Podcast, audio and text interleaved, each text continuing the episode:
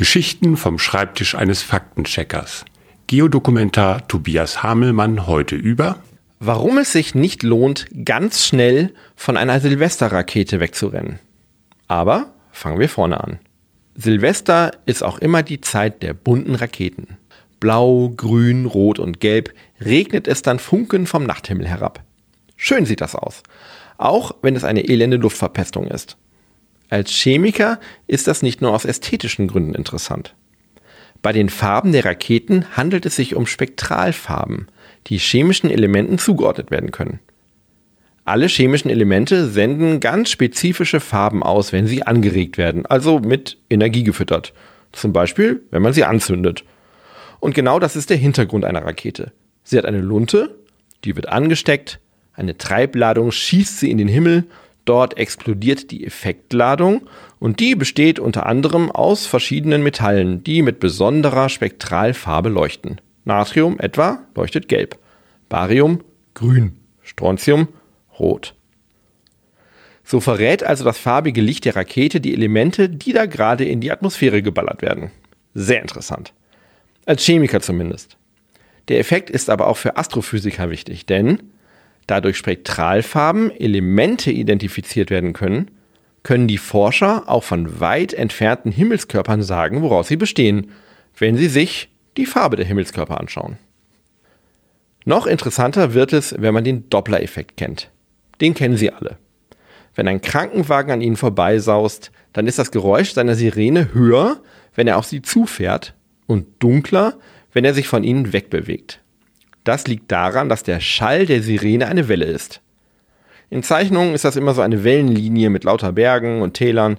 Und der Ton, den wir von einer Welle wahrnehmen, hängt mit der Wellenlänge zusammen, also der Distanz zwischen einem Wellenberg zum nächsten. Bewegt sich die Sirene auf und zu, werden diese Wellenberge zusammengestaucht. Eine zeitliche Stauchung, weil sich der Abstand zur Quelle verringert. Die Berge sind näher aneinander der wahrgenommene Ton wird heller.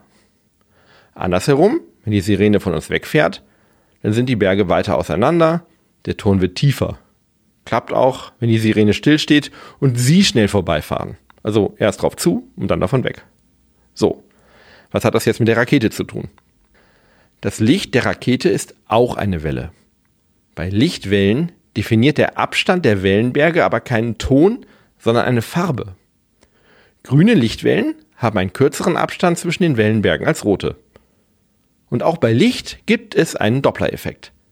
Theoretisch ist also das Licht des Krankenwagens, wenn er auf sie zurast, ein ganz klein bisschen grüner, kürzerer Abstand zwischen den Wellenbergen.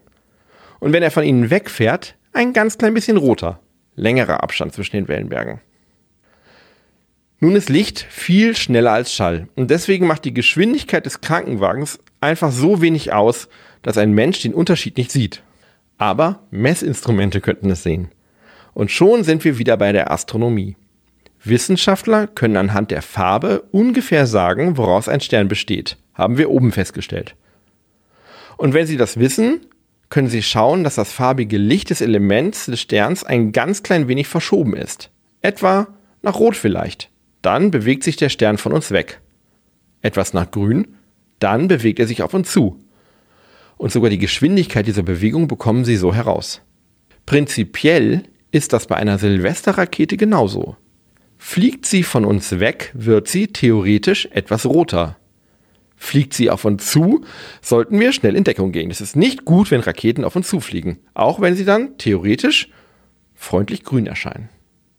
Um eine grüne Rakete in eine richtig rote Rakete umzuwandeln, müssen sie sich allerdings wirklich sehr, sehr schnell von ihr wegbewegen. Und zwar ungefähr 50.000 Kilometer pro Sekunde. Hm. Damit wären sie nach knapp acht Sekunden auf dem Mond. Und dann würden sie den tollen Doppler-Effekt vom Raketenlicht aus verschiedenen Gründen nicht mehr genießen können. Deswegen lieber auf der Erde einen guten Rutsch. Jeden Dienstag und Freitag erzählt Herr Faktencheck eine neue Geschichte.